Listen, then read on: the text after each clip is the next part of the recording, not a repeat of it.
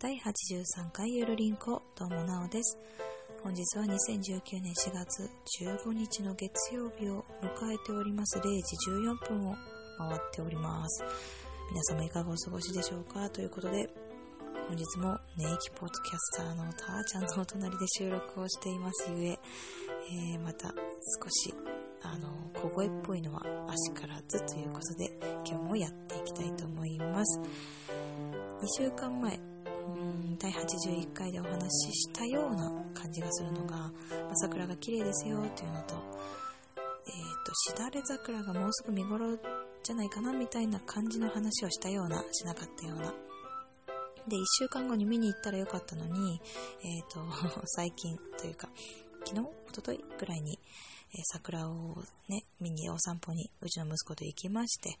そしたらね、やっぱね、2週間も見ていないので、しだれ桜は、あの、開花して散っており、ほぼほぼ花はない状態となっておりました。残念です。ということで、なんですが、えっ、ー、と、しだれ桜じゃなくて八重桜が今見頃で満開を迎えてますね。と言ってももうそろそろ本当に桜は終わりかなと思います。まあ、うちの息子は春、今年の春は本当に桜がとても嬉しかったというか、あの、お気に入りになったようで、もうなんで桜終わっちゃうの？ほんと好きなのに？って言ってて、桜っていうものはね、儚いものなんだよって、また来年ね、見に行こうねっていう話をしています。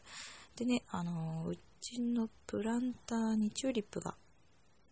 あって、で、赤と、えっ、ー、と、白かな？黄色が残念咲かなかったんですけど、ね、一緒に、あの、上、植えた？桜、桜じゃない桜じゃない、チューリップを植えたんですが、で、それもね、あの、咲いて、今バナナの皮のように、えっ、ー、と、花がね、ビロンビロンになっている状態なんですけど、まあ、そっちはね、興味がないらしく、うん、やっぱりお気に入り、なんかね、桜って、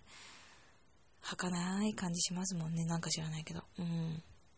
わかる、と思いながら、そんなことを思っていた、この1、2週間でございます。えー、っと、まあ、桜の話はこの辺にして、今日は何を話そうかなって思ったんですが、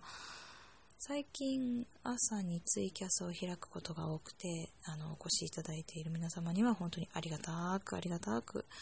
えー、っと、感謝の気持ちでいっぱいなんですけども、そこでですね、一回出てきた化粧品の話を今回はできたらなと思います。と言っても私の持論ですので、あの、ただのただの参考というか、まあ、そうなんだ、みたいな感じで聞いていただければなと思っていますので、お聴きください。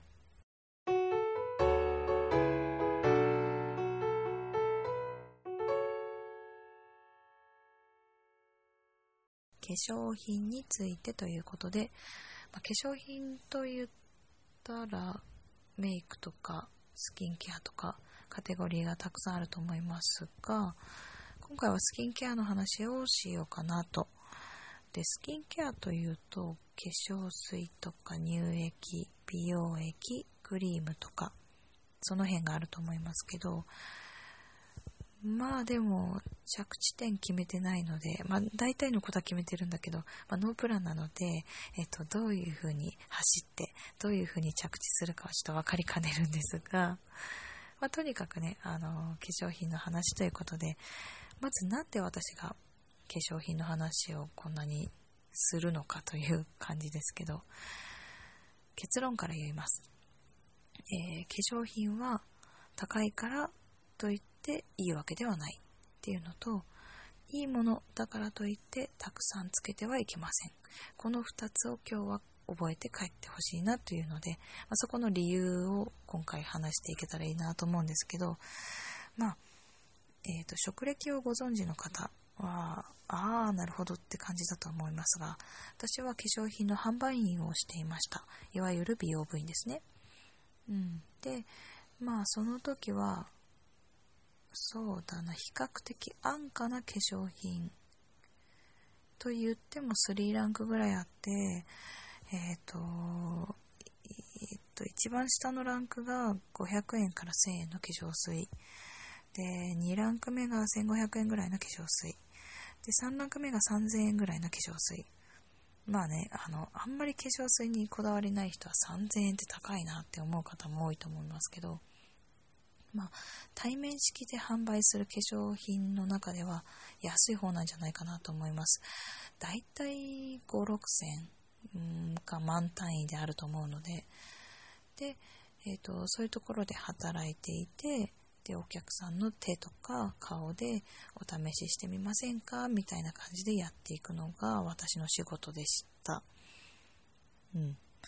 あと、えっ、ー、と、今は研究部門で働いてるんですけれども、そこの会社は満単位の、まあ、高級なね、化粧品が多いかなと思います。まあ、でね、えっ、ー、と、先に結論を言いましたけど、高いからといっていいわけではないっていうのは、今の会社をディスっているわけでは決してないです。えっ、ー、と、あと私は、まあ、安価なもので言うと、100均の化粧水に手を出したことがあります。まあ、手を出したっていうと、あの、悪い印象を与えますけど、多分、その当時、お酒がすごく流行っていて、お酒の粧水、えっ、ー、と、お酒関係の人は手が綺麗だとか、肌が綺麗っていうことで、じゃあそういう化粧水はいいんじゃないか、みたいなね、風潮が、ブームがあって、まあ15年、20年ぐらい前の話だと思うんですけれど、まあね、あの、売り切れ続出の100均の化粧水っていうのがあったんですよ。で、私もそれを試してみたりとかもした時あったし、あとはイソフラボンが流行った時はイソフラボン使ったりとか、もちろん資生堂とか、シュウエムラとか、オルビスとか、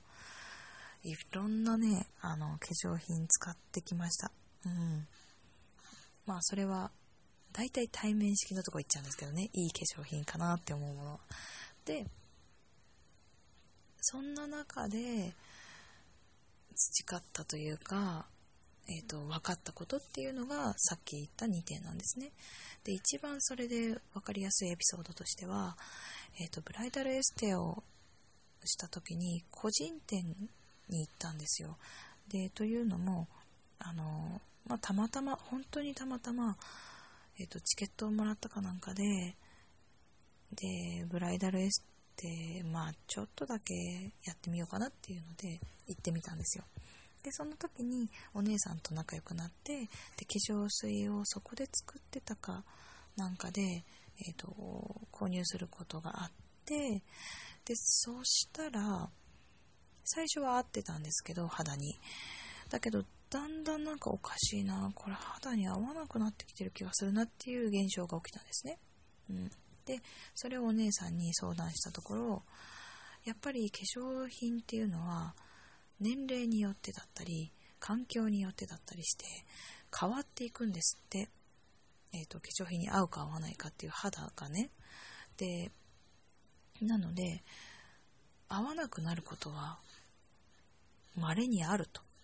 だから本当に合わないんだったらやめてしまっていいと思いますって言われて、で、買わなくていいよ、無理してって言われたんです。なんて素敵な販売員なんですけど、まあ、でもね、これ、あの、私もすごく思うところがあるというか、販売をしていて、すごく感じたのが本当にそうで、えっと、一番上のランク、まあ、3000円台の化粧品を使っていたとしても、やっぱり合ってたのは500円の方だわって言って、えっ、と、購入を500円の方にするんですよ。そうすると2500円のあの売り上げが下がるわけで、おっときついぜって思うんですけど、販売員としてはね。だけど、まあ、あの、そのブライダル、ブライダルエステの意見もあって、お客さんに合ったものっていうか、個人個人に合ったものは、高い低い値段のね、高い低いではないっていうことがすごく分かったんですよ。うん。で、やっぱり勘違いされがちだし、高いものだからいいっていう思う。もちろん、あの、いろんなものが入ってたりとか、その、えっ、ー、と、いい成分が入ってたりとか、シワに特化したとかね、美白に特化したとか、そういうものはもちろんあると思うんです。ちょっと高めになると。だけど、それが自分に合うかどうかっていうのは高い低い値段の高い低いで考えてはいけないということなんですね。うん。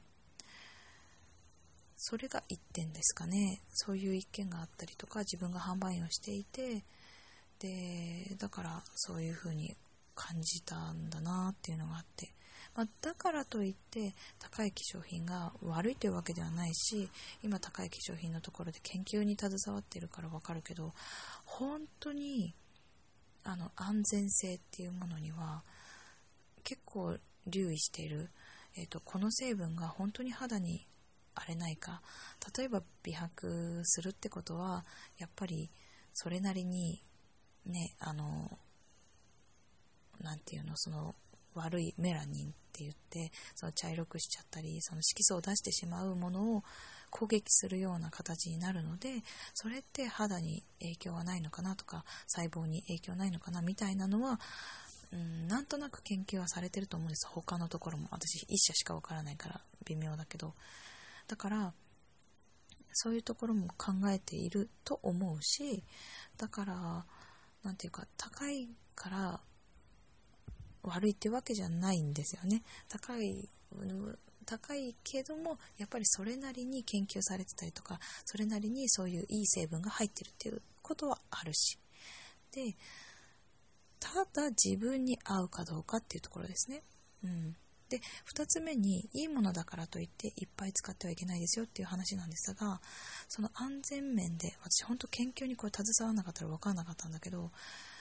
いいこれ効くわ。美白になる。すごい肌が白くなるとかシワがすごい伸びたとかね。これいいじゃないって思っていっぱい使うとします。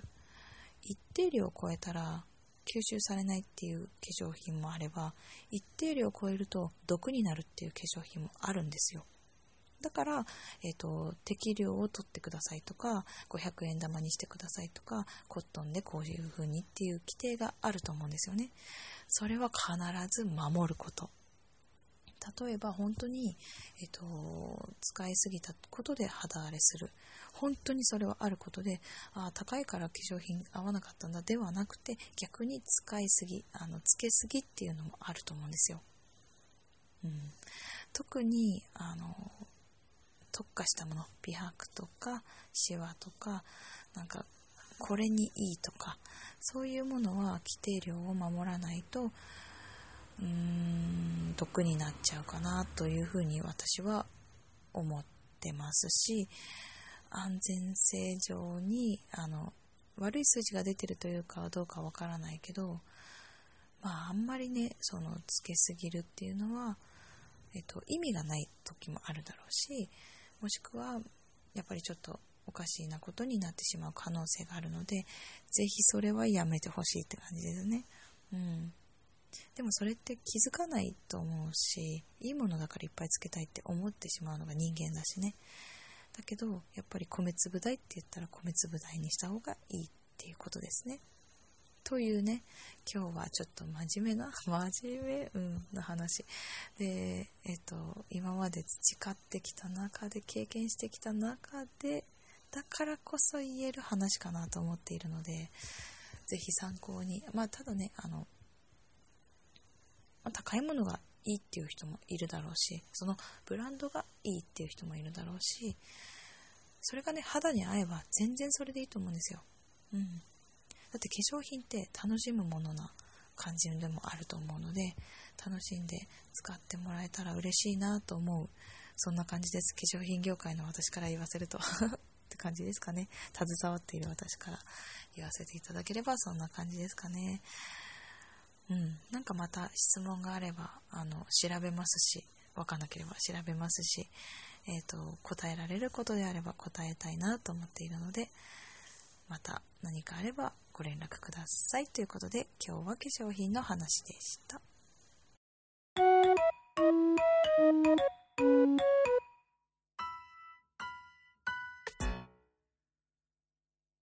エンディングです。ゆるりんこでは皆さんからのお便りをお待ちしております。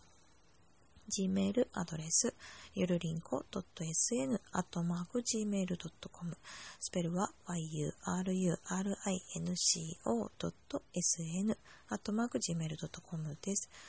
えー、ツイッターの DM は、アットマークゆるりんこ2017を検索していただいて DM を送ってください。こちらもゆるりんこは yurinco です。こか CO なので、お間違いのないようにということですね。ハッシュタグはひらがなでゆるりんこ丸でお待ちしておりますのでお願いいたします。なんかね、あの、フリマアプリの方どうなったんですかね、コーナー的に。なんか美味しそうな食べ物的なものも始まったようなんですが、翔子ちゃんがいろいろね、改革を始めている、そんな中でございますね。えっ、ー、と、まあ私の方も何でもいいので、ご質問など、まあさっきも言ってましたけど、あれば、えー、ハッシュタグでもいいですし、ツイッターでも、DM でも、あの、Gmail でもいいですので、お気軽にどうぞということで、あ、そうそう。さっきの化粧品の話で、なんていうか、じゃあ今何を使っているのかっていうと、うんとですね、今は B 社、B 社、えっと、今働いてる方の会社の化粧品を使っています。えー、お高いんでしょう？ということなんですけど、あの、一番ランクの上のものは肌に合いませんでした。というのも、あの、まあ、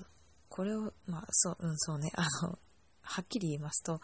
えっ、ー、と、私より30上ぐらいの人を対象とした化粧品なんです、それって。あの、対象がですね、結構、あの、上の人が一番の対象なので。なので、今それが合うってことは、相当肌年齢が、まあ、ってことなんですね。なので、今はもう年ね、相応なのかなということで、まあそれはそれで良かったねっていうことなんでしょうか。まあでも本当に年齢によって、そして肌質によって、あの変わってくると思いますので、ぜひ皆さんも自分に合った化粧品をお使いいただければなと思っております。本当に、まあ、おすすめされるものがね、合えば全然いいんですけど、おすすめされて合わないけど、でもな、おすすめされたし、高いしとかね、そういうふうに思うのであれば、一回やめてみるっていうのも手かもしれませんということで、営業妨害か？これは。まあでも、あの、さらっと聞き流していただければなと思いながら、今日はお話しさせていただきましたということで、姿勢を正します。またもやお詫びです。え、っとですね、お便りのアドレスを言った後にこれをすぐ言おうと思ったのになんか言いづらくて、えー、っと、化粧品の話を挟んでしまったんですが、今回4月のお便り会ですね。こちら、こちら、今回もごめんなさい。延期をさせていただきます。申し訳ございません。そして、しょうこちゃんごめんなさい。えー、っとですね、あの、私が今引っ越しをしまして Wi-Fi 環境が整っていないんですけれども、まあ Wi-Fi 環境はあるにはあるんですが、夜になると飛ばないんですよね、Wi-Fi が。Wi-Fi が飛ばない。Wi-Fi が入りにくいんですね。で、なんかいろいろしたんですけども、今も、あの、収録は夜中ですが、ちょっとね、Wi-Fi 使えてないんですよね。なので、ちょっとこの環境では、スカイプだとかなり音質が悪くなる。もう1月2月も本当にお便りをいただいてるにもかかわらず、もうガチャガチャになっちゃってて、本当、しかもいい話してるのに全然耳に入ってこないっていうもう最悪な状況だったので、本当にあの1月2月にお便りいただいて読んだ方には本当に申し訳なく思っているんですけれども、まあでも、それもあって、ぜひとも、あの、3月はあってと思ったら、なんと私がね、あの、倒れてしまうっていうことがあったり、で、4月もと思ったんですけれども、まあ私が引っ越したっていうのもあって、ちょっとバタバタしているっていうのがありまして、5月に、本当に申し訳ありません。5月には必ずやさせていただきたいと思っておりますので、あの、お待ちいただければなと思っております。ね、しょうこちゃん、本当にごめんなさい。あの、すべては私が悪いです。3月も4月も私が悪いです。ということで、あのー、この埋め合わせは、まあ、何か必ず、あの、させていただければと本当に思っております。ということで、えー、それでは来週はですね、しょうこちゃんです。ということで、ゆるっと終わっていきたいと思います。それではまた来週、しょうこちゃんがお会いしたいと思います。私はまた2週間後です。それではまた、バイバイ。その Wi-Fi 環境が整わなかったことで、あるゲストにお呼ばれしていたのに、延期させてしまいました。まあ、今度ね、延期した後にちゃんとまたゲスト出演させていただいて、お話をここでさせていただければと思いますので、ろしくお願いいたします。ごめんなさい。もういろいろ、ほんとごめんなさい。